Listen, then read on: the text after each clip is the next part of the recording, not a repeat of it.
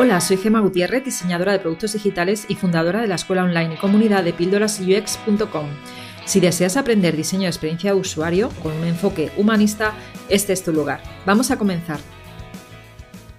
Hola, estamos hoy con María Benavides y Lucía Palacios, dos diseñadoras expertas en investigación que formaron su propia empresa que se llama Scroll hace unos años. ¿Qué tal estáis?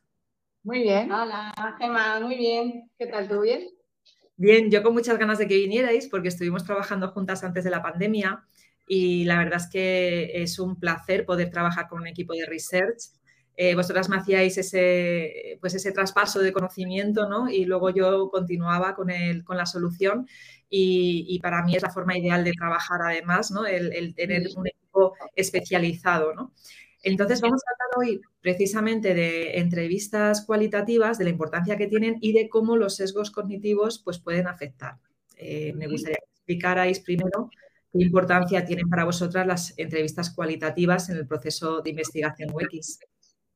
Vale, pues, pues nada, te contamos un poco. Las, las, entrevistas cualitativas no tienen ni más ni menos importancia que cualquier otra técnica. ¿no? Aquí lo importante es saber seleccionar la técnica adecuada para el proyecto adecuado. Entonces, hay veces que eh, necesitamos una técnica más discursiva, como es esta, pero otras veces necesitamos más observar el comportamiento de las personas y para eso hay otro tipo de técnicas. Entonces, cuando utilizamos la técnica eh, eh, de la entrevista en profundidad, la entrevista cualitativa, pues cuando necesitamos llegar a esos últimos porqués, necesitamos entender las percepciones de los usuarios, sus valoraciones, sus motivaciones, sus miedos, sus frenos, como cosas un poco más profundas o más personales que quizá con otro tipo de técnicas no podemos, no podemos llegar, ¿no? Como, un cuestionario o, técnicas que tienen más que ver con la observación del comportamiento. ¿Vale? Vale, y en cuanto al número de usuarios a entrevistar, normalmente se dice que un mínimo de 5 o 6. ¿Esto es así? Pues esto eh, lo veníamos hablando antes también, era un poco el tema que hay un poco de controversia, porque así como en en el tema de la observación y en el tema de los olvidas sí que está bastante establecido el número mágico el, número mágico 5, ¿no? A través de, lo que comentó Nielsen. Es cierto que cualitativo pues hay una regla no escrita que parece que a partir de 5 sí que se obtiene información pues de tendencias y de ciertos patrones, ¿no? Como que nos ayuda a, establecer un número mínimo, ¿no? Porque ya sabemos que con lo cualitativo no podemos extrapolar, pero estamos aquí para descubrir para explorar, con lo cual eh, yo creo que hay una franja entre mínimo tres, es decir, menos de tres, pues evidentemente vas a llegar a lo anecdótico con uno, con dos. Eh, también un poco de presupuesto, con uno evidentemente es anecdótico al 100%, con dos también, pero si empiezas a ver que con dos hay ciertos patrones que te ayuden a explorar una vía u otra, a lo mejor puedes empezar con dos tres, vas explorando, vas rascando información, vas viendo patrones, vas viendo que a lo mejor hay determinadas eh, bueno, secuencias de información que igual tienen sentido y quieres tirar por esa línea y descartar otras. Eh, pero evidentemente para luego poder analizar algo y sacar algo de tendencia, pues eh, si parece que ese número no mágico, pero establecido a nivel, pues sin regla mágica, pues parece que es 5, ¿no? Sí, muchas veces lo que pasa es que empezamos a investigar bueno, lo ideal, lo ideal, pero no siempre pasa, es que empiezas a investigar y de repente descubres que el perfil que tú has escogido no es un perfil, son dos. Entonces dices, ah, vale, espera, que he descubierto que aquí pasa algo diferente con lo que no contaba. Venga, pues voy a coger dos usuarios más, tres usuarios más. Esto es el escenario ideal, pero no siempre pasa. Hay veces que tienes un número de usuarios, tienes que contar con ellos y tienes que hacer magia con ellos. Y otro tema importante es que, claro, tú no puedes ir a hacer la entrevista así y empezar a, preguntar lo que te dé la gana. Tú tienes que hacer una preparación de la entrevista que también entiendo que difiere mucho si, por ejemplo, es un rediseño de algo que ya existe, que fue lo que sucedió cuando trabajamos juntas, que era un rediseño de un CRM, o si eh, es un producto digital que no existe. La preparación entiendo que es distinta. ¿Podríais contarme cómo hacéis la preparación? Eh, o sea, no tiene nada que ver, pero sí tiene que ver. Es decir, al final tú trabajas con una metodología y dentro de esa metodología hay una parte previa a hacer las sesiones que es la de preparar la guía de moderación y captar a los usuarios, que son igual de importantes. Es súper importante tener un usuario bien, captado, es decir, el perfil, ir al perfil que de verdad representa o que de verdad te da esa información que tú necesitas, con lo cual ahí trabajas, bueno, pues con agencias de captación y trabajas con cuestionarios de captación que tienes que validar con el cliente, que es al final el que conoce a su, a su cliente, ¿no? A su usuario. Eh, y luego tienes que hacer una buena guía, es decir, vamos, estás en los ciertos. Hacer una entrevista no es sentarte y preguntar lo que te da la gana y como quieres, ¿no?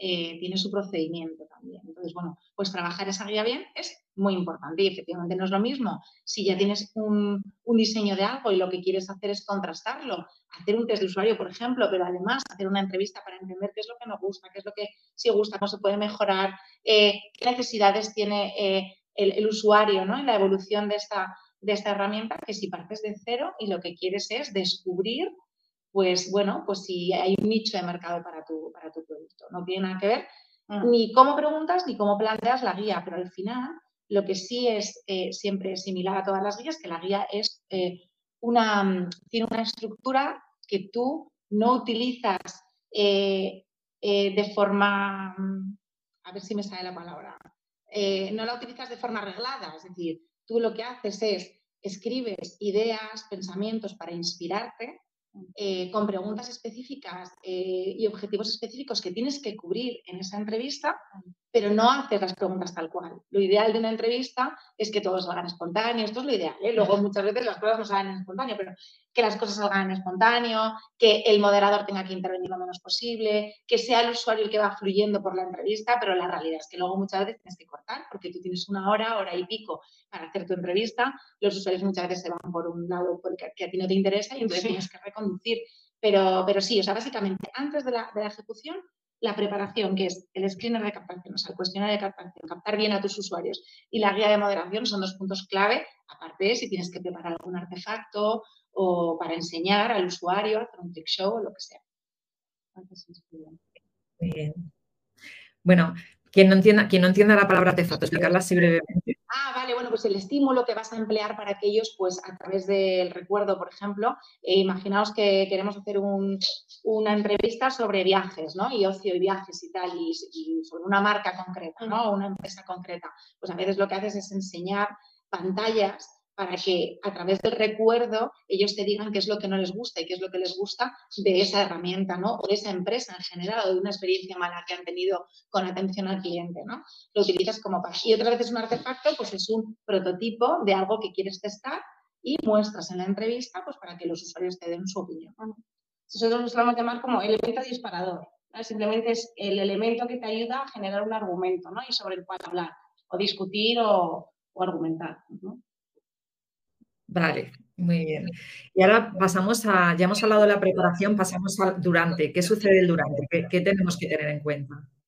pues ahí en el durante es donde está, donde está toda la magia, ¿no? De hecho, muchas veces siempre nos gusta comentar esa, esa importancia, ¿no? Del arte de moderar, que, realmente es, es, muy importante, ¿no? Porque ya llevas preparada la vía, la vía, como ha dicho María, es imprescindible porque es tu guion sobre el que tienes que inspirar, es el que te va a ayudar a cubrir los objetivos. Pero luego cuando estás en mitad de la entrevista necesitas eh, accionar todas eh, tus eh, capacidades cognitivas porque tienes que trabajar en multitarea, ¿no? Realmente estás asegurando que estás haciendo las tareas y preguntando las preguntas ¿no? correspondientes para cubrir todos los objetivos, pero además estás ya pensando en los resultados que tienes que obtener porque te vas, se te van articulando la información que, vas, que se va generando y muchas veces, como, como sabemos en cualitativo, la, magia y el arte es que sea una conversación, como ha dicho María, que sea una conversación distendida, ¿no? No sea una pregunta o una respuesta, porque para eso es otro tipo de, eh, de, técnica, ¿no? Aquí lo que queremos es que esa información fluya, que esa argumentación fluya,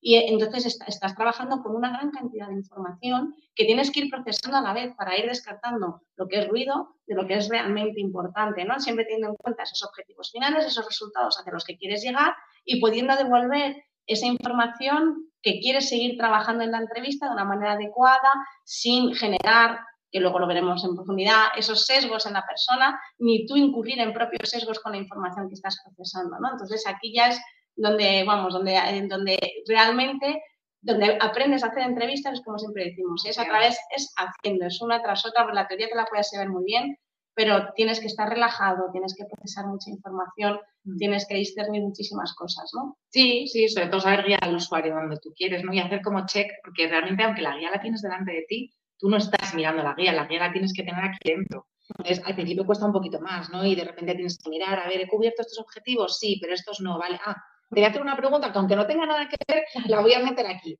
Lo ideal es que no pase eso, pero, pero a veces pasa y no pasa nada, o sea, no es dramático. Y el caso es que eh, yo he hablado antes de sesgos cognitivos en mi podcast, pero nunca había hablado de cómo esos sesgos pueden afectar a la facilitación en una entrevista. ¿Me podríais hablar de qué son los sesgos eh, y un poquito qué es lo que sucede con nuestros propios sesgos? Sí.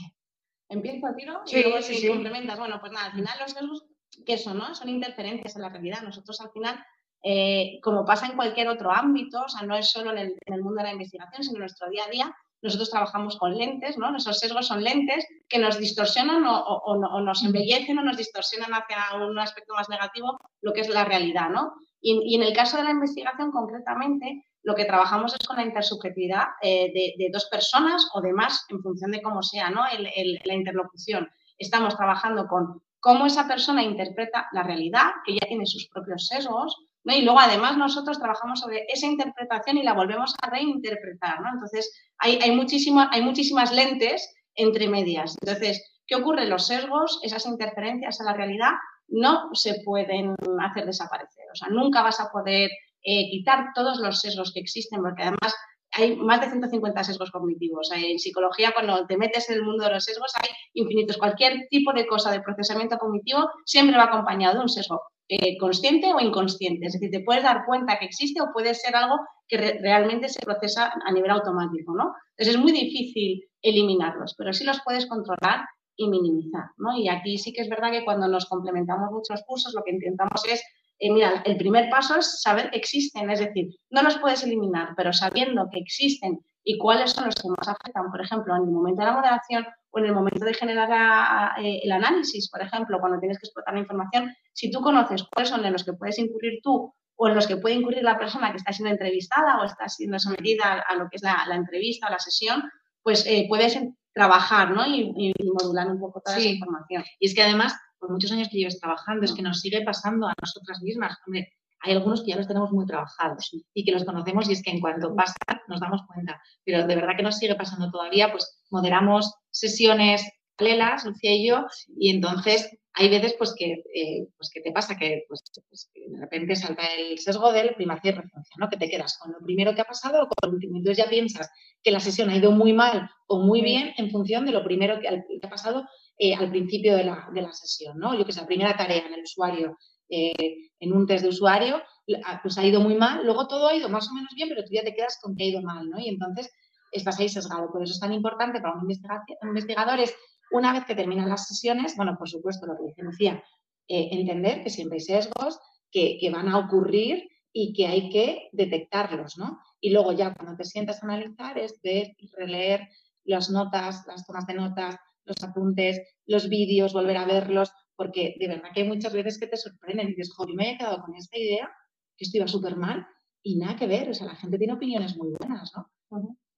Y efectivamente, y uno de los sesos que siempre nos gusta, y este tenemos un pequeño inciso, cuando eh, solemos dar las clases, porque uno es en la moderación, pero luego siempre hay cuando trabajas con un cliente, uno que nos gusta mucho sacar es el del falso consenso, ¿no? Es el hecho de pensar que, eh, que lo que tú opinas es lo que opina la mayoría. Luego, obviamente, hay un sesgo contrario, que es que piensas que la mayoría piensa contrario a ti, ¿no? Pero bueno, que hay uno que es como, pues como a mí me pasa esto, eso se suele, eh, suele ocurrir mucho, ¿no? A nivel de empresa, de no, yo ya conozco al cliente, o como a mí me pasa esto, a los, a los demás les va a pasar. Entonces, eh, nos sirve eh, como, como palanca para enseñar que ese sesgo existe, que se da, y cómo la investigación puede ayudar a, mitigar ¿no? ese sesgo de, como pienso que esto me ocurre a mí, le va a pasar a los demás, pero también le ocurre a la persona que entrevistas, porque muchas veces igual estás hablando y extrapola lo que le pasa a él con lo que le puede pasar al, resto de la humanidad, ¿no? Entonces ahí tienes que jugar un poco también, pues eh, sacar lo que es la información que le está procesando, de la que realmente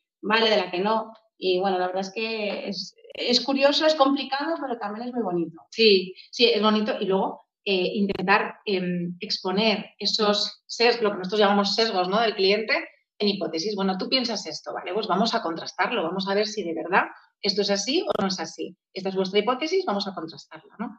Y luego también decir que hay tanto, pero eso ya lo veremos, ¿no? hay tantos sesgos cognitivos como también hay sesgos sociales. Sí. Eh, después, como la es el, efecto de la eh, deseabilidad social, ¿no? Eh, que también, bueno, pues explicaremos, explicaremos más adelante. hay muchísimos, hay 150, o sea, ¿no? nosotras no controlamos todos tampoco, o sea, controlamos obviamente los que se dan más en investigación y vamos descubriendo nuevos también. Bien, eh, es que precisamente eh, son muchos sesgos. En este episodio no vamos a poder explicar todos, eh, pero sí que os he invitado a mi escuela de tribus para que una masterclass sobre ello. Y, ahí ya sí vamos a poder algo más, 150 imposible, ¿no? Pero muchísimos más. de cara a dar algún consejo a la gente que está comenzando a hacer entrevistas cualitativas, ¿cuáles son los sesgos que deberían de controlar o intentar evitar tener más? No sé si podéis poner algún ejemplo o consejo que soláis dar a vuestros estudiantes. Uf, es que es complicado porque eh, varía también en función de la técnica bastante, de la técnica que aplicas. Em, fíjate, yo más que, eh, más, primero entender lo que ha dicho Lucía, entender que existen, entender que se van a dar, entender que cuando estás en un focus siempre va a haber roles diferentes y mm. hay roles que te pueden eh, estropear un, focus, un, grupo de discusión y, cómo aprender a minimizarlo. Pero eh, es que se, aprende haciéndolo. Pues nosotros hemos tenido pues, gente a la que hemos formado que se les hacía un mundo y es cómo voy a, de, cómo voy a hacer que, cómo puedo hacer que este hombre deje de ser el líder y arrastre a todos los demás. Pues es que no es algo fácil de contar. Eh, al final hay técnicas eh, tanto gestuales como, bueno, pues de otro tipo en las que tú, tú aplicas para hacer que una persona que es el líder, que está arrastrando a todos los demás su opinión, deje de hacerlo. Pues yo qué sé, pues la técnica del silencio, la técnica de dejar de, mirar, el contacto visual hace claro, y potente. Pero todo esto hay que practicarlo porque te cuesta mucho, sobre todo si eres una persona pues, como yo, que te cuesta mucho los silencios y siempre quieres ocupar todos los silencios con palabras, pues al principio cuesta mucho y cuesta eh, entender que para que una persona deje de hablar y deje al resto hablar, tienes que dejar de tener contacto visual con él, por ejemplo. Mm. ¿no? Es, una de las, es una de las técnicas. O eh, para, para, interpelar, ¿no? Para que alguien hable y para que invitar a que alguien hable, alguien que está más calladito, que no quiere dar su opinión porque la cosa y tal, todo lo contrario, mirarle, sonreírle cada vez que mm. diga algo, a sentir con la mirada, son cosas que tienen que ver muchas veces con nuestra, empatía. con la empatía totalmente y con, em, bueno, pues con gestos más que con, más que con palabras, ¿no?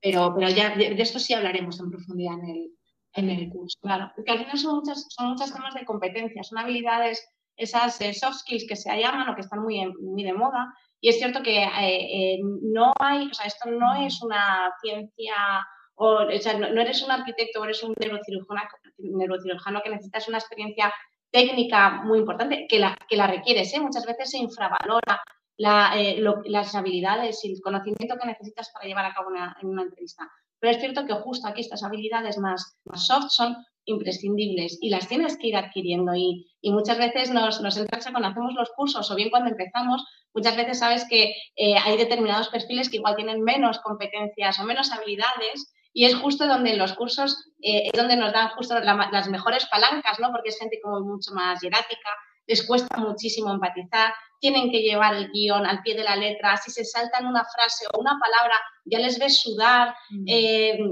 y es algo muy gracioso, pero, eh, pero no porque te quieras rir de ellos, evidentemente porque es, un tema que hay, que hay que trabajar y hay que entrenar, ¿no? Sobre todo son temas que hay que entrenar. Las habilidades, las soft skills hay que entrenarlas mucho.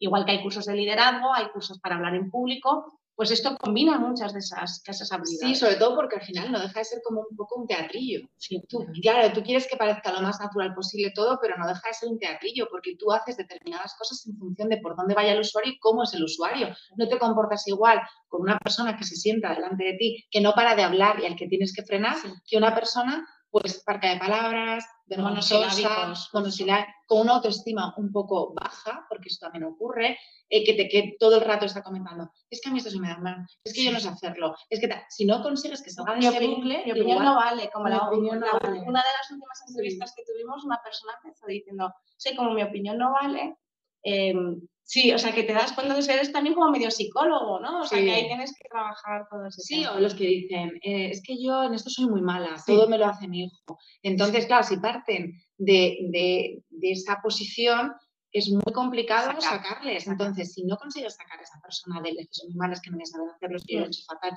Es que incluso gente que lo está haciendo muy bien, están con el discurso de es que lo he hecho fatal, es que tal y perdóname, perdóname. Si no consigues sacar a esa persona del bucle, quizás esa entrevista no te valga y tengas que, que repetirla. y eso es lo peor. O sea, al final, o sea, todo eso lo peor es eso porque implica buscar a otra persona, meter más tiempo en el proyecto, más recursos, o sea que al final e-, egoístamente, eh, es, eso, vamos, el impacto que tenga.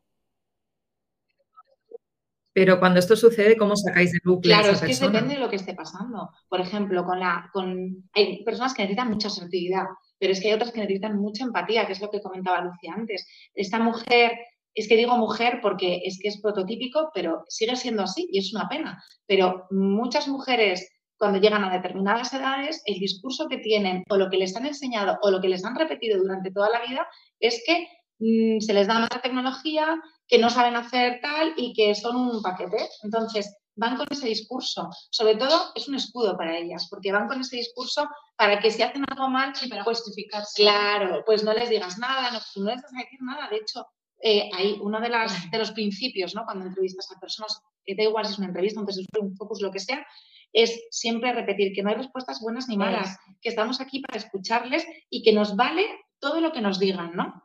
Hay frases que acompañan, o sea, esas Claro. frases te las tienes que un poco que aprender a interiorizar.